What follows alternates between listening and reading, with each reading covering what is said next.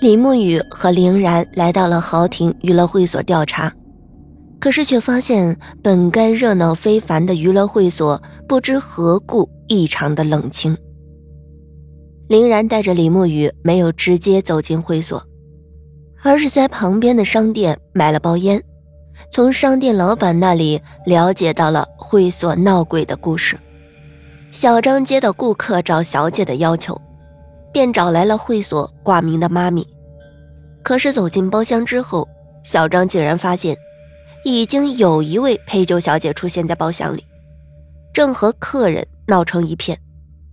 自己身边的妈咪在见到了这个场景之后，竟然没有发火，反而是一脸的恐惧。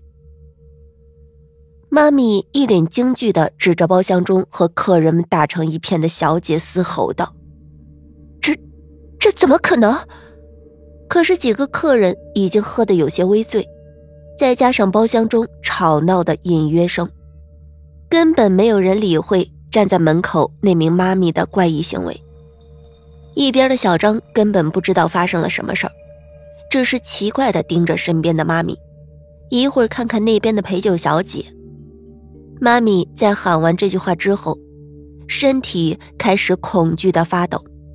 脸色瞬间变得煞白，一边的小张不知道妈咪究竟发生了什么情况，准备伸手搀扶，可是，在小张的手刚刚触到妈咪的胳膊时，妈咪一甩手，转身跑离了包厢。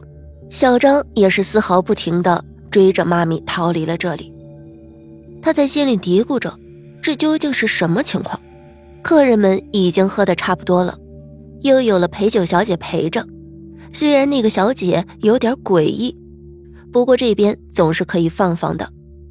至于妈咪那里，毕竟是同事，小张生怕妈咪出了什么意外，追了出去。妈咪在前面跑着，小张在后面追着。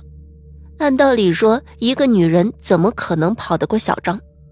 可是就是不知道追了多久，依然没有追上妈咪。渐渐的，小张看着妈咪的身影离开了会所，不再追下去了。小张嘴里骂道：“这一天天的，人都疯了。”平缓了一会儿气息，他站直了身子。可是站了起来之后，他发现自从妈咪离开之后，会所变得越发的冷清，没有客人不说，就连那几个服务员都不知道躲到哪里去睡觉去了。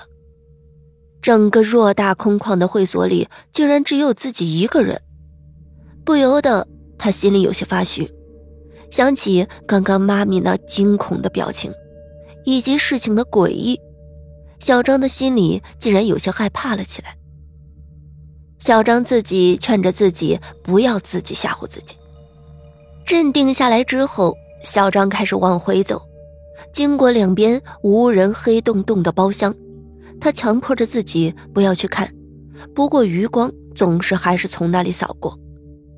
心神注意之下，小张总感觉在那黑暗里，有什么东西一直在盯着自己。加上这几天会所闹鬼的传言，小张的额头渗出了细密的汗水。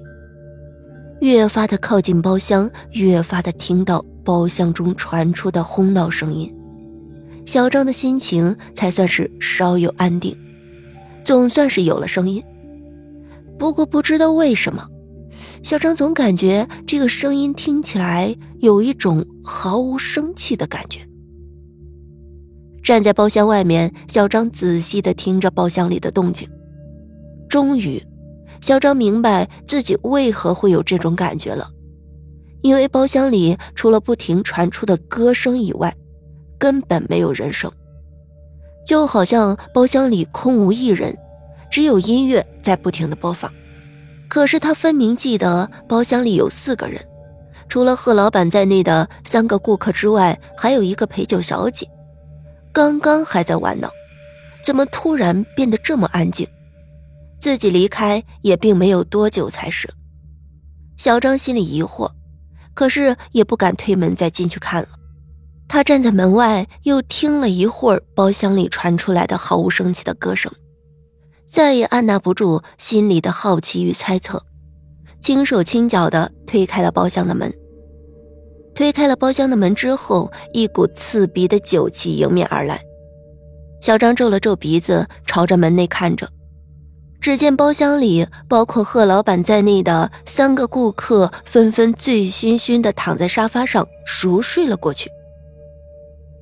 原来是顾客睡着了，小张心里一松，推门进去，关掉了空调，把桌子上的空酒瓶收拾了起来。可是刚刚拿起酒瓶，小张突然想起，自己忘记了一个人，那个诡异出现的陪酒小姐，她去了哪里？小张抬头四周张望着，可是包厢里除了三名顾客，哪儿还有什么陪酒小姐的身影？小张心里嘀咕的：难道他已经走了？就在小张这么想的时候，身后的门突然被打开来。谁？小张被这突如其来的响动吓了一跳，急忙转身问道。可是并没有人回答小张。小张放下手中的活，走到门口。伸着头朝外面望了望，突然，小张看到在走廊东侧的拐角，一个人影飘忽的闪了过去。从那个人影的着装上来看，应该就是消失的陪酒小姐。小张正准备追过去，可是突然，小张想起了什么，站在原地打了个寒战。走廊那里的拐角拐进去是杂物室，根本就是个死胡同。而且那里传言有些不干净。小张心里发虚，盯着走廊拐角那里。终于，小张咬了咬牙，朝着走廊拐角走去。走廊上还传着“嗯嗯”，走廊上还传着那毫无生气的歌曲声，听起来有些瘆人。小张的步子不由自主地变得小心翼翼起来。越发的靠近走廊的拐角，他的心情就越发的紧张，甚至小张已经开始后悔自己所做这个愚蠢的决定。终于，小张站在了走廊的拐角处，拐过去就是那个女人消失的杂物室。他深呼吸着，努力的让自己的心情能够平静一点，可是这一切都是徒劳。靠墙站着的小张总感觉，那个女人似乎就在墙拐角的另一边，隔着墙和自己紧紧的贴着。小张的汗流得更加的细密了，拼了！小张心里暗自鼓气，转身站在了杂物室前。杂物室的房门打开着，里面存放着几个垃圾桶，还有拖把等一些杂物。可是这里唯独没有人。是的。没有人，他亲眼看到那个女人拐进了这间封闭的杂物室，可是这里空无一人。